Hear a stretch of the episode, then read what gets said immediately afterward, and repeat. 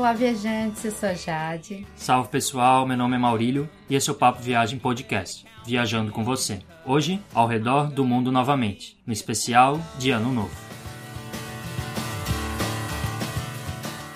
Estamos no episódio 008 do Papo Viagem Podcast. Seja muito bem-vindo ao Réveillon do Papo Viagem Podcast. A gente espera que você goste do episódio e viaje com a gente para conhecer novas culturas diferentes que acabam se refletindo no ano novo pelo mundo. Você também pode conferir os demais episódios. Nós já trabalhamos com três continentes diferentes e a gente também tem um especial de Natal que tá bem legal. Os episódios eles podem ser escutados diretamente no site guia do digital.com. Ouçam os episódios e nos mandem suas sugestões, críticas e dúvidas para o e-mail contato arroba guia do digital.com ou pelas redes sociais, Facebook, Twitter, Instagram, procure por Guia do Nômade Digital. Podem ser comentários de qualquer episódio, não precisa ser do último. Se sinta à vontade para fazer algum comentário. O Papo Viagem Podcast ele é publicado às quintas no site Guia do Nômade Digital, site sobre nomadismo digital e destinos de viagem. Assine o feed para receber os novos episódios do Papo Viagem Podcast. No site você também encontra um post sobre lugares para viajar em 2016. A gente vai colocar o link no post desse episódio para você conferir esse post sobre lugares para viajar em 2016. Agora vamos fazer uma viagem pelo mundo para conhecer um pouquinho do Ano Novo em vários lugares.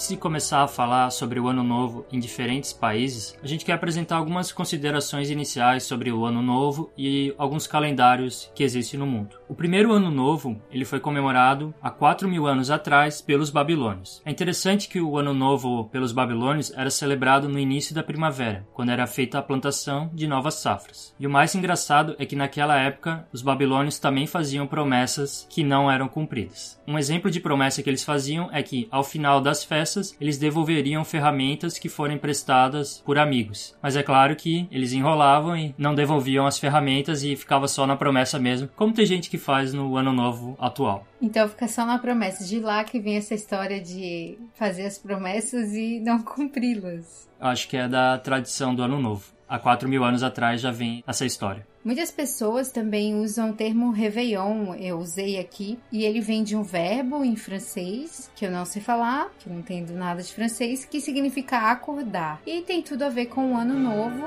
acordar para o novo ano. A gente tem que ter em mente que o ano novo ele está ligado ao calendário que é adotado por determinado país ou em determinada época da história era tal calendário que era adotado. O calendário ocidental, o calendário que é seguido por grande parte do mundo, é o calendário gregoriano. Mas há calendários diferentes e os calendários diferentes possuem o um ano novo em outras datas que não são o primeiro de janeiro do calendário gregoriano. Essa é a maioria dos casos aqui. O calendário gregoriano ele foi instituído no século XVI pelo Papa Gregório. Mas é interessante que até o Ano Novo no Ocidente passou por muitas modificações. Um exemplo: os gregos eles comemoravam o Ano Novo na primeira lua nova, depois do dia 21 de junho. Antes de Júlio César, na época do Império Romano, o Ano Novo era comemorado no dia 1 de março. Já na Idade Média, 25 de março era considerado o Ano Novo, porque o anjo Gabriel visitou Maria, teoricamente, no dia 25 de março. No episódio que a gente fez sobre Florença, a gente comentou que tem uma festa que comemoraria então o Ano Novo da Idade Média, que é 25 de março. Algo que vocês vão perceber que realmente é comum em diferentes culturas é a presença dos fogos de artifício e pessoas também se reunindo pelas ruas e se reunindo com a família. É algo que acontece, acho que em toda a cultura, principalmente essa parte da reunião.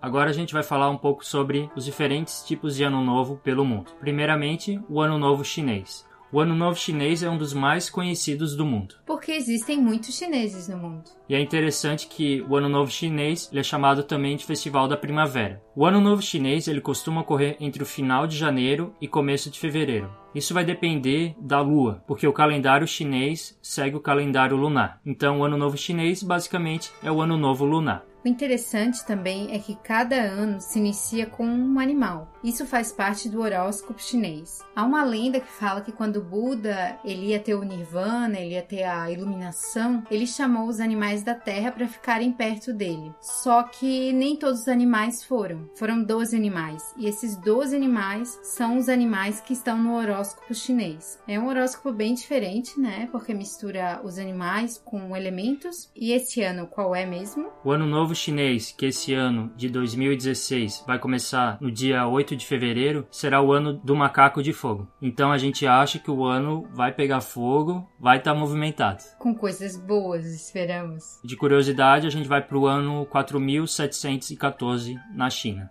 As festividades do Ano Novo Chinês costumam durar em torno de 15 dias, é uma festança bem grande. Até o Festival da Lanterna. Na real, lanterna é uma coisa que tem tanto assim, né, nas comunidades chinesas, que elas não poderiam ficar de fora da festa. A principal tradição do Ano Novo Chinês é a época de reunir mesmo a família, de lembrar os ancestrais, que acaba sendo importante também nas outras culturas orientais. Então isso faz bastante parte da cultura asiática de valorizar os ancestrais e estar com a família e para comemorar. Mas há outras curiosidades em relação ao Ano Novo Chinês. Uma delas que é interessante é utilizar sempre roupas novas, que é aquela coisa meio mística de deixar o que é velho para trás e começar o ano com tudo novo. É tipo o que acontece no Brasil quando as pessoas começam a limpar o, armário, né, no final do ano para se livrar das roupas velhas ou doar as roupas velhas e começar a abastecer os armários com as roupas novas. Os chineses, eles usam roupas vermelhas, só que é para atrair riqueza e boa sorte. Diferente do que é no Brasil, né, que o vermelho é mais paixão. Amor coisas desse tipo, porque eles usam muito vermelho mesmo. Qualquer tia Natal, a gente nunca foi pra China, mas qualquer tia Natal, a gente vê que o vermelho e o amarelo têm predominância. Tá na bandeira também, né? É forte. Outra coisa que os chineses costumam fazer antes do ano novo é limpar a casa, porque eles limpam a casa, tiram tudo que é ruim, tudo que traz uma lembrança ruim, limpam mesmo e afastam assim os maus espíritos. Outra curiosidade sobre o Ano Novo Chinês é com relação aos rituais de oferenda, comidas e mensagens de sorte. E esse foco dessa oferenda seria a família e nos pais, principalmente. Se você for num país que tem muitos chineses, tipo Singapura, você vai ver também esses rituais, porque eles são bem comuns também fora da China, onde estão as populações chinesas. Em relação à comida do ano novo, eles têm umas coisas bem interessantes. Normalmente eles comem alguns tipos de peixes, mas o que eu acho mais interessante é comer os noodles longos, para que a sua vida seja longa, né? Tem essa relação. Mas o melhor de tudo são os dumplings. Os dumplings são bolinhos muito gostosos chineses, recheados com carne, uma delícia e que não faltam no ano novo. Outro evento bem legal do ano novo chinês é o desfile. Tem vários desfiles nesses 15 dias de comemoração e neles as pessoas carregam as lanternas típicas do país, mas também tem o dragão, que é o grande destaque do Ano Novo. O dragão, ele basicamente é o símbolo de força. Então, o dragão ele hiberna durante quase todo o ano e ele é acordado pelos fogos de artifício no Ano Novo. Então, a celebração é interessante, tem essa figura mística do dragão e bem forte mesmo na China, tanto que o dragão está no horóscopo chinês. Apesar do Ano Novo chinês não ser no dia 1 de janeiro, segundo o calendário gregoriano, eles meio que aceitaram o calendário ocidental por uma questão comercial, eu acredito. Então, hoje os jovens na China eles já não têm mais aquela relação que tinha antigamente com o Ano Novo Chinês. Foi se perdendo um pouco em favor do Ano Novo Ocidental mesmo. Exatamente. E além da China, o Ano Novo Chinês ele é comemorado nas ilhas Hong Kong, Macau, Taiwan, Singapura, Indonésia, Filipinas e Vietnã. Então, se você estiver em um desses países, é interessante visitar na época do Ano Novo Chinês para comemorar junto com os chineses.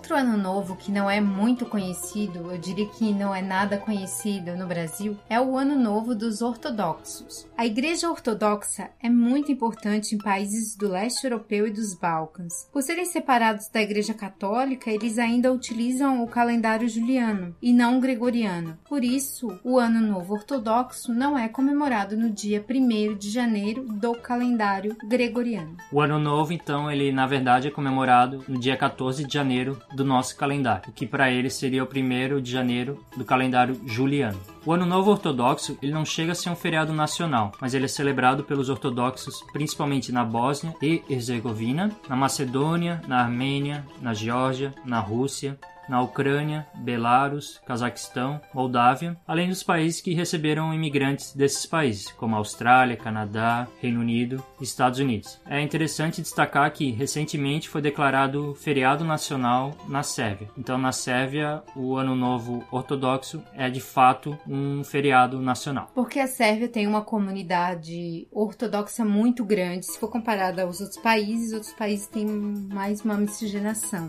O Ano Novo Ortodoxo isso é realmente uma celebração religiosa e também uma época para você estar tá com a sua família. Então é comum que se vá primeiro na igreja e depois se coma bastante, parece ter bastante carne, é uma comilança e algo que não pode faltar no jantar, sem dúvida, não é o espumante, é a vodka. E muita dança, e as danças são animadas, não pensem que não são. São bem interessantes as danças típicas russas e de outros países ortodoxos. E é interessante que, assim como os chineses, os ortodoxos acabam comemorando duas vezes, no Ano Novo do Ocidente, vamos dizer assim, e no Ano Novo deles mesmo, da religião.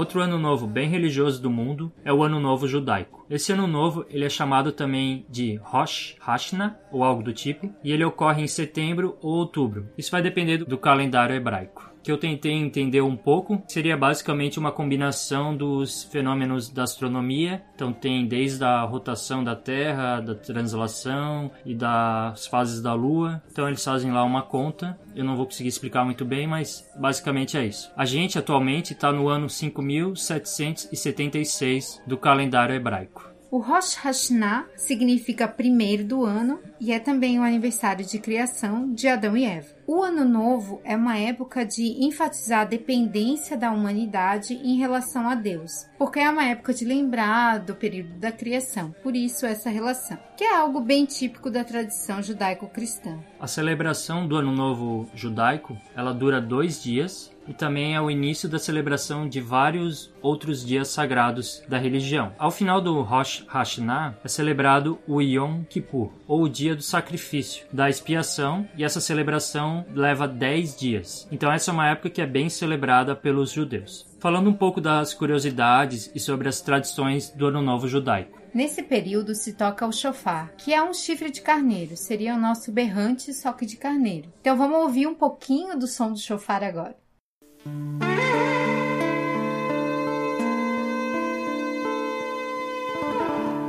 Esse som você pode ouvir das sinagogas, porque é bem comum nessa época do ano. Outro ponto interessante é que no Ano Novo Judaico não é permitido trabalhar e é comum comer maçã com mel para ter um ano doce. E não é só maçã com mel, também tem outros alimentos doces que têm esse objetivo né, de deixar o ano mais doce. Outras tradições abençoar as pessoas uns aos outros para que boas energias guiem essas pessoas no novo ano, além de fazer orações próximo à água. Os judeus também têm a tradição de acender velas nessa época e também de utilizar roupas brancas ou claras que simbolizam a pureza e a renovação do ano novo.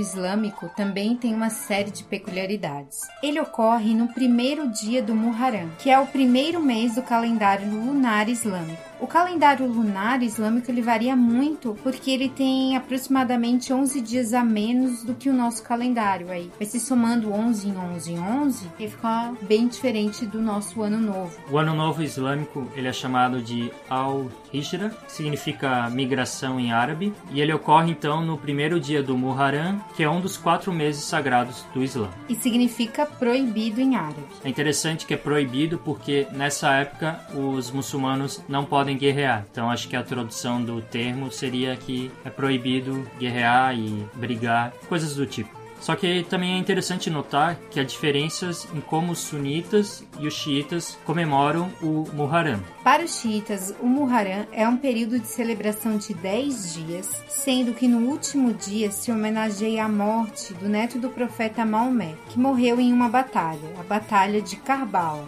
Os xiitas eles estão em sua maioria nos seguintes países: Irã, Índia, Paquistão, Nigéria e Iraque. Já os sunitas, eles comemoram por um motivo diferente. No Muharram é comemorado a fuga de Moisés do Egito. Além disso, eles focam na criação do mundo nessa época. Os países com mais sunitas são a Arábia Saudita, Indonésia e os demais países islâmicos. Em alguns países, as pessoas se punem, se flagelam, mas essa prática tem sido cada vez mais banida. Esse tipo de sacrifício, punição que a pessoa faz, está presente em várias religiões, de uma forma ou de outra. Por fim, uma última curiosidade é que na Somália o Natal e o Ano Novo Ocidental eles foram banidos no país porque a Somália é um país de maioria muçulmana. Por uma questão de segurança decidiram banir de vez e só vale comemorações muçulmanas. Um pouco diferente, eu diria.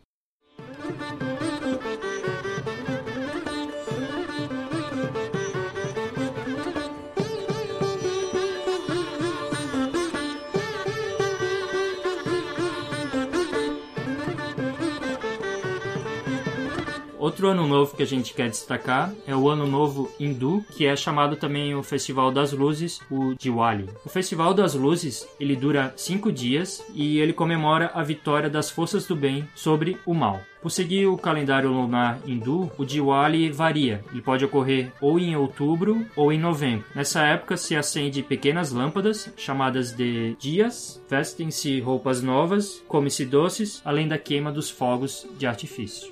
O primeiro dia do festival é chamado de Danteras. Nesse dia, as pessoas oram por Lakshmi, que é uma deusa, para pedir a prosperidade para o ano que se inicia. Essa deusa é muito importante em todo esse festival. Já no segundo dia, chamado de Pequeno Diwali, é a época de comemorar a vitória do deus Krishna sobre Narakasura, um demônio do mal. Por isso que o Diwali, ele celebra o bem vencendo o mal. Em Goa se queimam imagens de Narakasura. O terceiro dia é o verdadeiro Diwali, o anterior seria o pequeno Diwali. E nesse dia de Diwali é o dia de visitar os templos para adorar Lakshmi e Ganesh. Além disso, nesse dia as casas devem estar bem enfeitadas, principalmente com as lamparinas e uns desenhos na entrada das casas, chamados de Rangoli. O ritual que é realizado nesse dia é chamado de Lakshmi Puja, tem o objetivo de chamar a atenção da deusa Lakshmi. Mas ela é bem criteriosa, ela só entra nas casas que estão muito limpas e decoradas, e aí abençoa quem mora lá.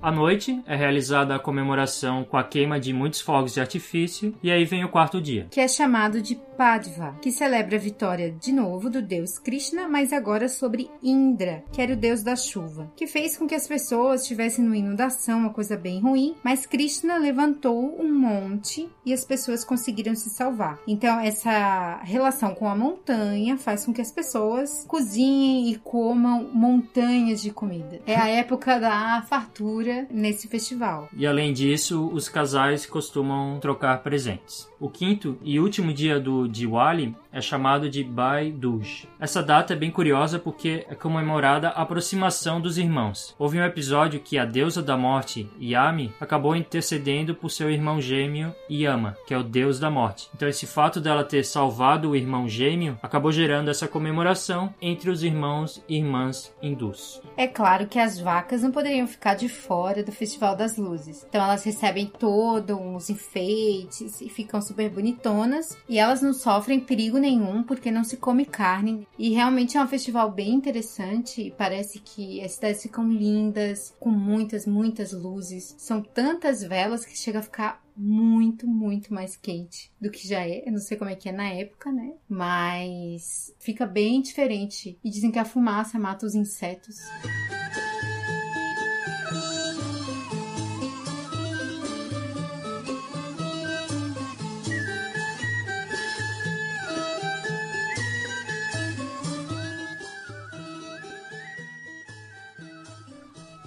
Um ano novo bem interessante e que acho que valeria a pena visitar é o Ano Novo Tailandês. Ele é chamado também de Songkran, que significa o Festival das Águas. É uma tradição budista. O Songkran costuma ocorrer entre 13 e 15 de abril, e esse é o mês mais quente na Tailândia. Eu não consigo nem imaginar o que é o mês mais quente na Tailândia, porque é muito quente. A gente foi no inverno e já achou quente. Quente, tipo o norte do Brasil. Agora imagino que é mais quente ainda. E por isso tem o Festival das Águas também, vem na hora certa. O Ano Novo Tailandês ele tem o objetivo de unir as famílias e também das pessoas visitarem os templos, aproveitarem essa época do ano. Na Tailândia também se tem o costume de limpar a casa, que é uma tarefa importante para deixar tudo que é velho no passado. Uma tradição muito linda é que os jovens molham as mãos dos mais velhos com águas perfumadas, em sinal de respeito. Isso acontece porque o primeiro dia de Songkran é conhecido como Dia dos Idosos, então se tem o respeito respeito muito grande pelos idosos. Já o segundo dia do Songkran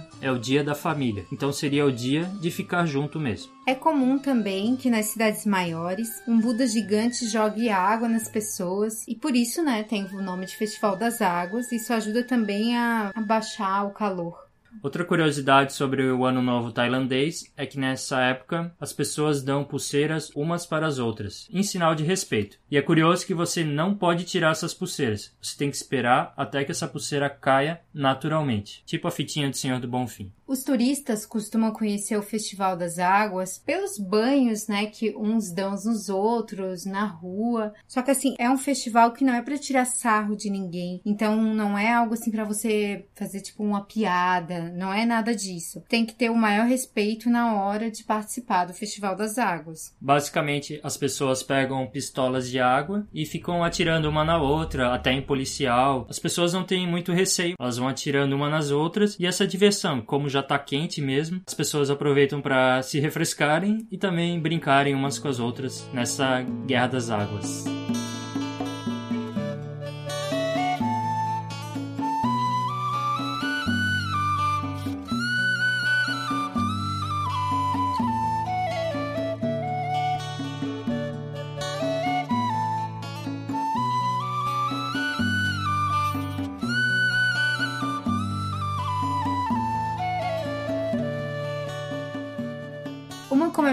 Comemoração de Ano Novo super diferente ocorre em Bali e é muito surpreendente, realmente surpreendente, porque ele deriva da mistura entre o hinduísmo e a cultura dos povos balineses. O Ano Novo de Bali ele coincide com o Ano Novo lunar, mas ele está ligado ao calendário próprio de Bali e esse evento costuma ocorrer em março, depois da Lua Nova. São seis dias de comemoração de uma maneira bem diferente. Primeiro começa lavando os deuses e ocorrem os sacrifícios, que não são coisas muito estranhas, são apenas oferendas de comida. Bem comum em Bali, principalmente nas calçadas, nos pequenos altares e nos pequenos templos. Um dos fatos mais interessantes do Ano Novo de Bali é o desfile Ogu Ogu, com imagens gigantes e assustadoras para expulsar os demônios. Os balineses eles têm muito essa história de expulsar os demônios ou acalmá-los, muitas vezes com essas oferendas. Então é bem comum oferecerem comida e tal para acalmar os demônios, inclusive do mar. Depois desses desfiles com esses bichos gigantes para espantar os demônios, é uma tradição ficar em silêncio até o aeroporto de Bali fica fechado. A gente ouviu falar que nessa época Bali nem parece Bali. Todo mundo fica intocado e nesse dia você nem pode sair do hotel. Tudo para na ilha. Esse dia do silêncio ele é conhecido como Niep e dizem que a tradição surgiu como uma forma de mostrar aos demônios que a ilha estava vazia. Então os demônios passariam pela ilha, não notariam ninguém, já que todo mundo estaria em silêncio, então eles deixariam todo mundo em paz.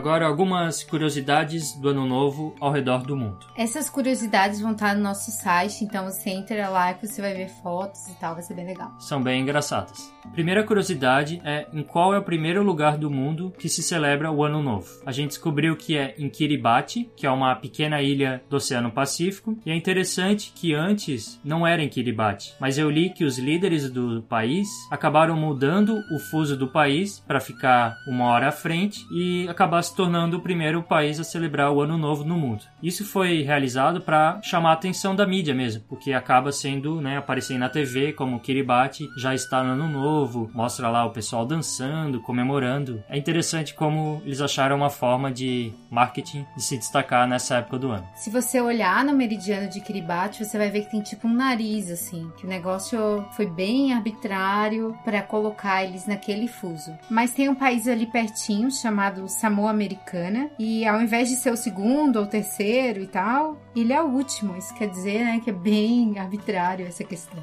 No frio da Escócia, em pleno inverno, se comemora o Hogmanay, que é o período de festas do final do ano, e as pessoas resolvem assim pegar umas bolas com fogo e ficar girando no ar. Pois é, isso mesmo que eles fazem. Parece maluco, mas eles fazem e parece que isso é uma tradição viking e depois de alguns whiskies, algumas doses, acho que dá para encarar. Eu achei essa tradição bem legal. As bolas de fogo parecem algo divertido. É interessante destacar que Edimburgo é uma das cidades mais legais do mundo para passar o ano novo. A gente gente não teve essa oportunidade, mas o que a gente já leu sobre a Escócia e Edimburgo é um país para estar no final do ano. Nós temos um episódio sobre Edimburgo, então dá uma conferida lá que você vai gostar bastante da cidade, é muito legal. Outra tradição curiosa é na Turquia. Lá, a roupa de baixo só pode ser vermelha para trazer amor e sexo. Chega até a faltar peças íntimas nas lojas da Turquia. Então o povo fica oriçado atrás de roupas íntimas vermelhas. O que dinheiro que, né? Não quer saber dinheiro, quer saber só de romance.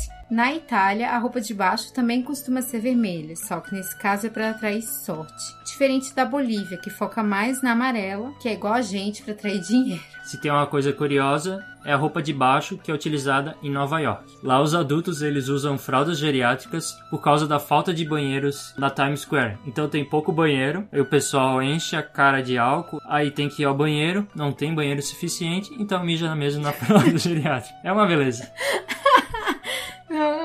Sabe aquelas fotos que você vê da Times Square? Ah, o cara coloca lá no Face. É bem possível que ele esteja usando uma fralda geriátrica. Então não é lá muito motivo pra se orgulhar. Fique de olho. Muito bizarro. Mas com tanta roupa de inverno, ninguém vê nada, né? Aí.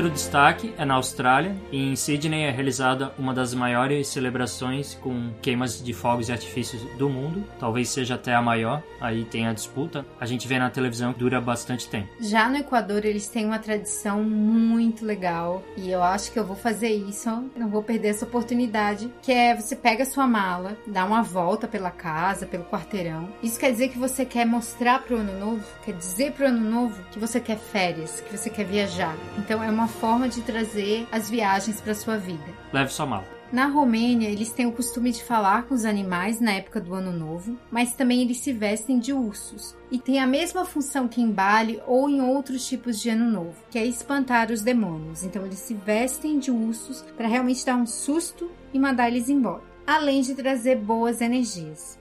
Já na Colômbia, Equador, Cuba e Porto Rico, algumas famílias elas acabam montando um boneco gigante, tipo um espantalho, chamado de Senhor Ano Velho. Esse espantalho, boneco, ele tem o objetivo de guardar as memórias e as roupas do ano que passou. Aí quando chega meia-noite, o boneco é incendiado e as memórias ruins são queimadas. Essa tradição eu achei bem interessante, de deixar tudo que é ruim queimado para trás e segue adiante. É, ainda mais se aquela memória, vamos dizer assim, uma foto, alguma coisa, não te traz uma coisa boa, sabe? Não precisa queimar, joga fora, que já funciona também. E eu li que eles também estão fazendo com bonecos de políticos. Já na Coreia do Norte, o Ano Novo começa no dia do aniversário do fundador do país, o Kim II-sung.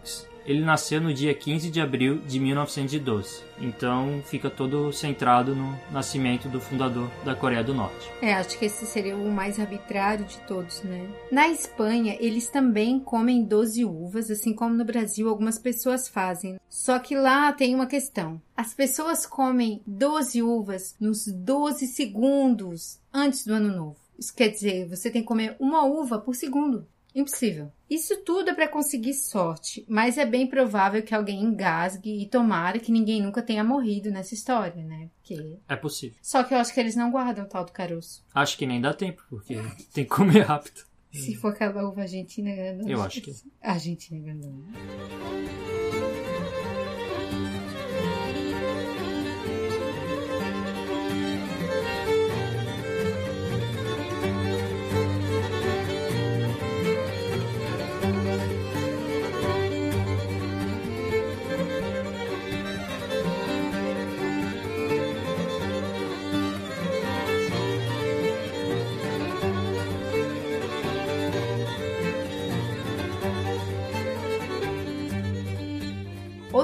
Costume que é bem estranho pra gente é nadar no mar gelado. É bem comum no Reino Unido, na França e até mesmo na Sibéria. As pessoas vão de biquíni, sim, de biquíni, de sunga, para trazer dinheiro e curar ressaca, eles se jogam no mar gelado, mas não conseguem ficar muito tempo, porque a temperatura é muito baixa. Um pouco loucos. Muita ressaca, eu diria. Já a Dinamarca tinha uma tradição de quebrar pratos na véspera do Ano Novo e colocá-los na porta dos amigos para dar sorte. Essa tradição ela acabou sendo deixada de lado, infelizmente. Eu imagino por causa do trabalho que isso dá e pelo prejuízo dos pratos de ficar quebrando o prato e colocando na casa dos amigos. É um pouco louca essa tradição. Já na Alemanha e até em outros países como a Áustria, Suíça e outros lugares, a véspera do Ano Novo ela é chamada de Noite de Silvestre ou Silvestre, que é em homenagem ao dia de São Silvestre. No Brasil, a gente tem a corrida de São Silvestre, que seria então uma homenagem ao dia da morte desse santo, o São Silvestre, que inclusive chegou a ser papa. Uma tradição bem legal acontece nas Filipinas. As pessoas usam roupas, sapatos, tudo com bolinha. Isso na véspera, porque as bolinhas significam prosperidade para os filipinos. Algo bem menos legal é o que acontece em Talca, no Chile. As pessoas costumam passar o ano novo no cemitério. Isso mesmo, no cemitério. Para ficar ao lado das pessoas que já morreram. É até realizada uma missa. Ah, eu acho meio fora de propósito porque tem o 2 de novembro que já dá para fazer isso, só se eles não comemoram o dia 2 de novembro, de finados. Curioso. Por fim, a última curiosidade é no Japão. No Japão, os grupos que seguem a religião Shinto, eles celebram a véspera do Ano Novo para dar boas-vindas ao deus Toshigami. Além disso, os templos budistas tocam os sinos 108 vezes para livrar a humanidade das 108 tentações terrenas que a humanidade passou no ano anterior. 108 tentações? Sim, eu tentei descobrir quais são, mas ainda tenho que ler mais a respeito.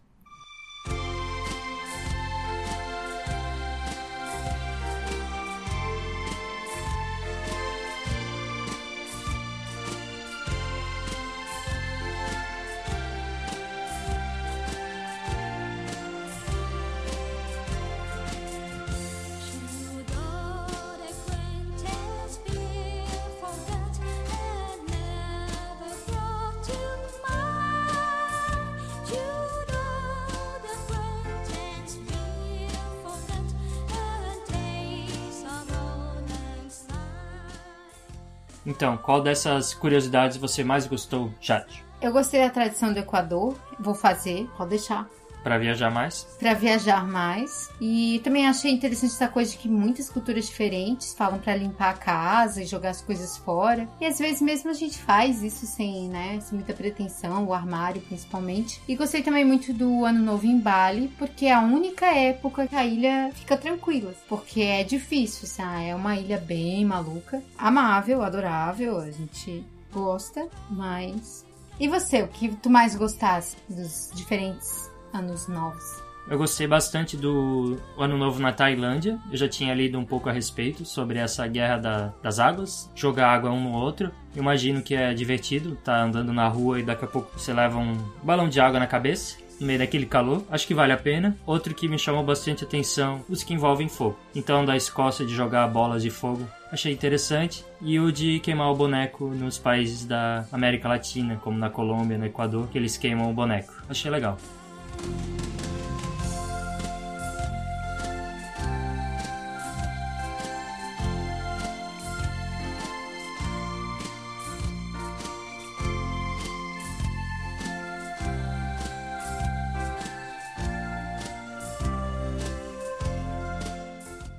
Então, esse foi o nosso episódio especial de Ano Novo, onde a gente apresentou diferentes tipos de Ano Novo, a gente também apresentou algumas curiosidades e você pode ver no site Guia do Nômade Digital um post mais completo com fotos e visite o site e se divirta lá. E muito obrigado por ouvir a gente. A gente espera que ano novo você continue ouvindo o Papo Viagem Podcast. Quero desejar para você um feliz ano novo, que esse momento possa ser um momento de paz, de felicidade, que você possa estar com quem você ama e que o novo ano seja muito, muito, muito bom para você e que nesse nesse novo ano nós possamos estar juntos no Papo Viagem Podcast. Tenho certeza que você vai gostar muito dos próximos episódios.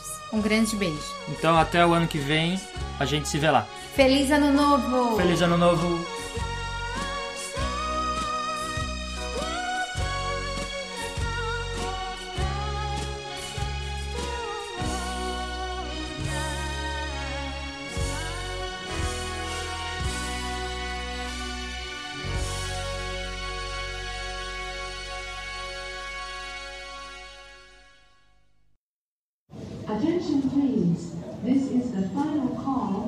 Algo que não pode faltar no jantar, sem dúvida, não é o espumante, é a vodka. Para começar o ano bem, já bem doidão.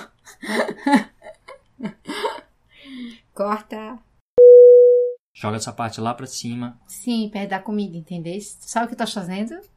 Hum. Do futuro. Futuro. Isso aí dá uma coisa de minhoca. Uhum.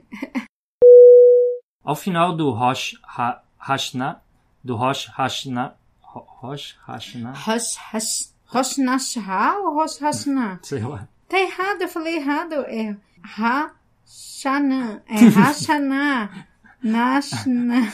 Claro, alguém copiou errado, não fui eu, foi tu. Eu não sei como é que o certo. Rosh Hashanah. Rosh Hashanah. E Sawadee deixa, né? Sawadee pipa, pipa.